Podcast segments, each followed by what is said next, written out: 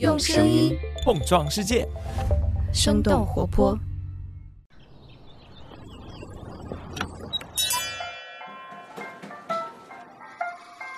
您的生动早咖啡好了，请慢用。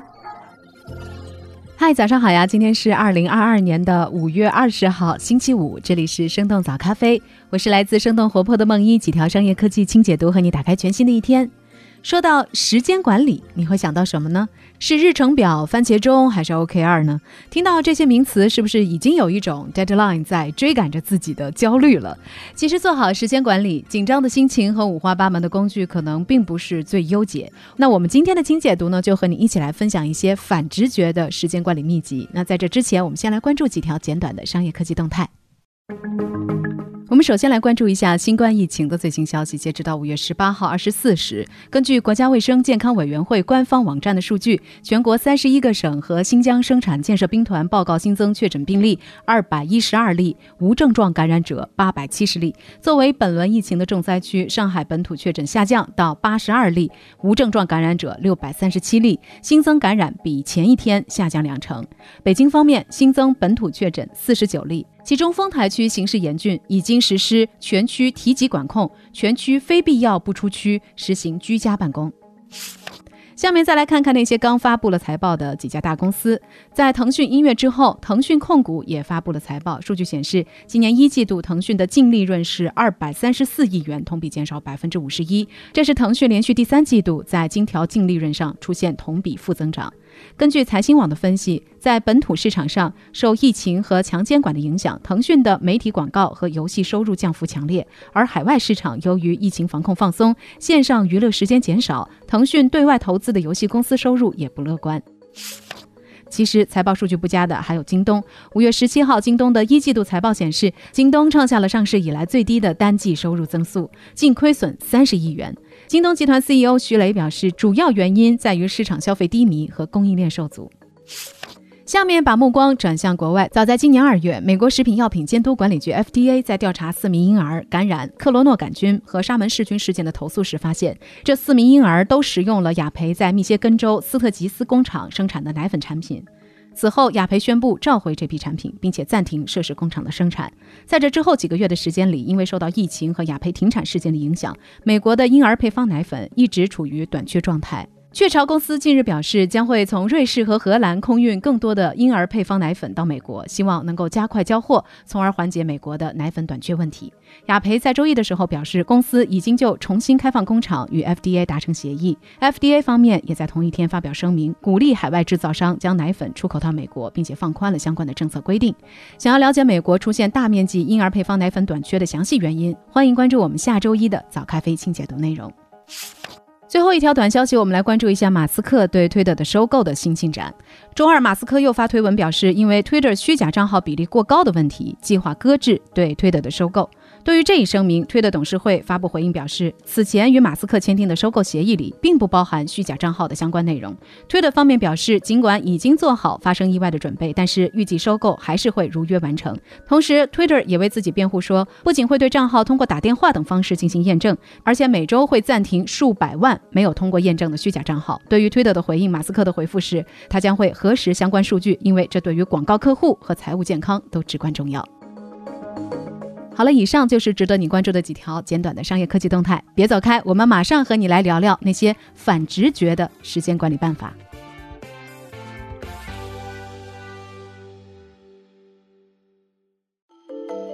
欢迎来到今天的轻解读。疫情让许多人开始了居家办公的模式，想问一下各位打工人，居家工作的感觉如何呢？你是觉得更加方便摸鱼了，还是上班时间更长了呢？物理空间变化的同时，也会影响着我们对于时间的感知。没有了通勤和工位旁同事的监督，好像时间就不再那么紧迫。相信也有不少的人时不时的会打开一下手机，刷刷热搜，看看短视频。但是随着截止时间的越来越接近，焦虑又会促使我们用番茄钟、To Do List 的这些工具来约束自己。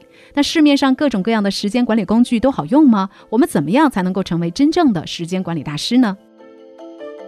澳大利亚心理学家亚当贝尔博士也有我们刚刚提到的这些烦恼。他通过反思自己的时间管理历程，把管理时间划分成了几个不同阶段。第一阶段叫做时钟的奴隶，意思就是持续感受到时间的压迫。这一阶段的人们总是发现时间不够用。工作繁忙的时候，会觉得时间过得太快，总是不能够完成任务；而下班之后，则更像是时间被按下了快进键，空闲时间在刷手机的过程当中就会消失殆尽。那第二阶段叫做时间追踪器，意思就是开始关注时间的利用效率。这一阶段的人们痴迷于时间管理的方法，严格追踪自己时间的使用过程，制定尽可能满负荷的日程计划。亚当·贝尔博士甚至还会把自己的时间分配画成一个饼图，并且要求自己的工作时间一定要占到七成。那这样的结果就是他感到前所未有的倦怠，因为在做任何事情的时候，那张饼图就在自己的脑海当中挥之不去。到了第三阶段，叫做智能断路器。亚当·贝尔决定在工作当中穿插休息的时间。一开始他使用番茄时钟，但是每当他要进入工作的心流时，番茄时钟就把他给打断了。不管他如何调整工作与休息时间的配比，他仍然会被工具打断自己的节奏。同时，他也发现这样的休息更像是一种表面的休息。休息时，工作虽然是停止的，但是他的内心仍然在紧张地等待着下一次工作的启动，所以无法真正得到平静。那在意识到了这一点之后，亚当·贝尔开始进入了他的第四阶段，叫做自由的灵魂。这也是我们都想实现的状态，那就是不再因为时间的流逝而充满压力，让时间成为朋友而不是敌人。也许现在的你依然在第一阶段挣扎，离所谓的自由的灵魂还有很远的距离。但是没关系，通过学习过来人的方法，是可以帮助我们少走一些弯路，也能够让我们对时间的理解更进一步。那么，到底有些什么样的方法能够让我们脱离焦虑，更好的利用时间呢？方法一：把管理时间转变为管理注意力。多位职场人士的分析和分享认为，管理时间的底层方法是抛弃时间管理工具，转而管理自己的注意力。身兼作家、插画师数职的 Lawrence Yeo，他也提出，当我们过于注重时间管理这件事情的时候，我们就会很容易进入一种只关注生产力的思维定式，而这个思维定式是具有很强的限制性的。打个比方说，很多忙碌的打工人进入到午餐时间时，其实是很难真正停下来去聊天、去享受食物的。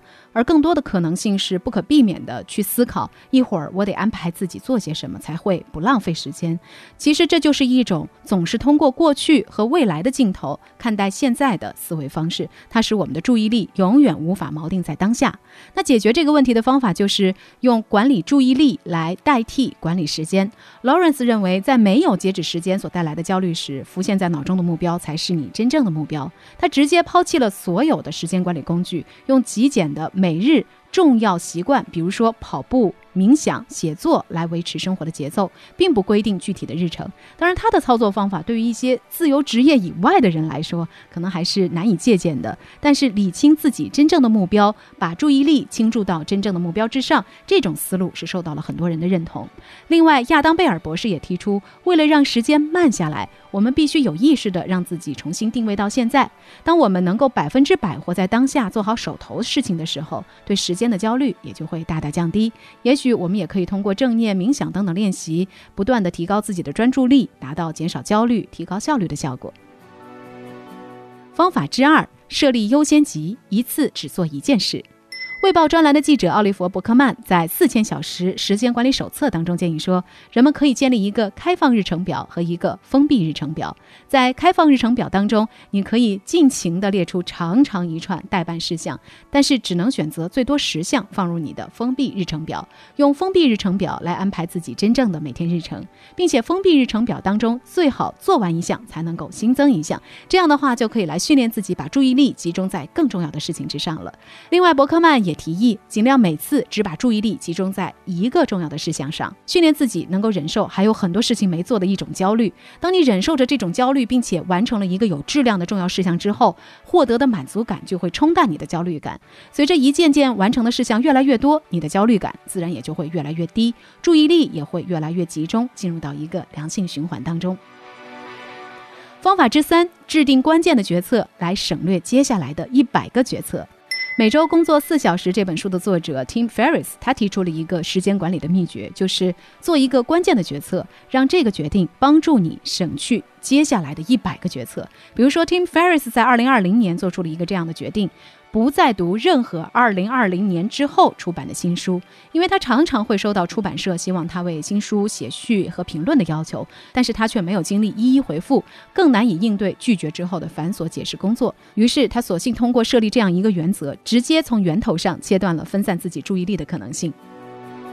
方法之四，接受个人状态的随机性，灵活匹配任务。有很多人都希望能够把自己的时间管理的严丝合缝，就像机器执行指令一样。但是研究表明，人和机器的机制有着极大的差异。在《爆发》这本书当中，美国学者巴拉巴西发现，人类许多重要不紧急的活动都具有一个特点，那就是在长时间的休息之后，会出现短时间爆发般的密集活动。比如说，巴拉巴西往往在长时间没有发邮件之后的一小段时间里，集中发送大量的邮件。他也针对不同活动当中出现的这类爆发。现象进行了研究，结论表明，人类完成某一目标的最佳方式，并不一定是系统规律的日程，而是间歇性、爆发性，甚至是偶然性的。那这个研究或许也能够为我们想要填满日程表每一分钟的执念带来一些安慰。在时间管理当中，我们经常忘记了对时间的测量和管理只是一种工具和辅助，它可以帮助我们去规划工作、休息和社交，更好的去过现在的生活。但是过分的时间管理就好像变成了一种限制，缺少呼吸感的日程表也会导致我们灵感枯竭。所以聊到这儿了，我们也很想知道你是通过什么样的方式在管理自己的时间呢？或者说你会用什么？什么样的方法来提高自己的专注力呢？欢迎在我们的评论区和我们一起来聊聊。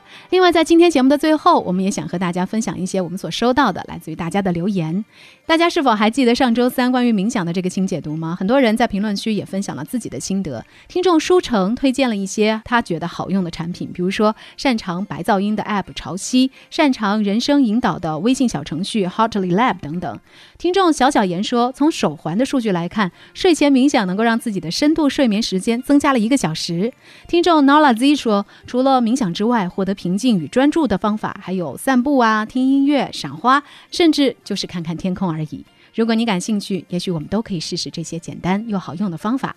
听众 Audrey Ducks 和 Barry 也表示，还想听一些和心理健康相关的话题。你们的建议我们已经收到了，也希望有更多的听众把自己想听的内容通过评论区留言来告诉我们。好了，这就是我们今天的生动早咖啡。那我们在下周一一早再见啦，拜拜。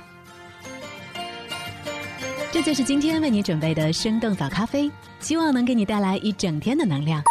如果你喜欢我们的节目，欢迎你分享给更多的朋友，这会对我们非常有帮助。同时，你也可以在公众号和微博搜索“生动活泼”，“声”是声音的“声”，这样就可以了解更多与我们节目相关的信息啦。